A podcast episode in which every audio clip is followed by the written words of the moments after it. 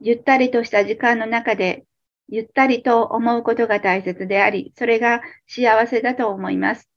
ただ思う、思える今がもうすでに喜びなんだ。そういうことだったんです。心を外に向けていけば、喜び、悲しみ、こもごもの世界が広がっていくはずです。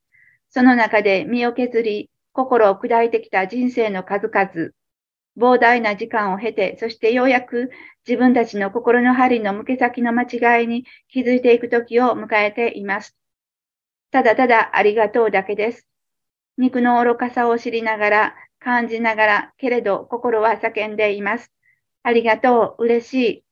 自分の生きていく方向、思っていく方向を伝えてくれてありがとう。ああ自分の中で肉、あ肉の中で肉としてどんなに苦しみ続けてきたか、ようやく、ようやくそこから自分を解き放つ術を伝えてもらって本当に嬉しい。心から、心からありがとう。そう伝えてくる自分に素直になって、自分の生きていく方向、見ていく方向の修正にひたすら取り組んでいきましょう。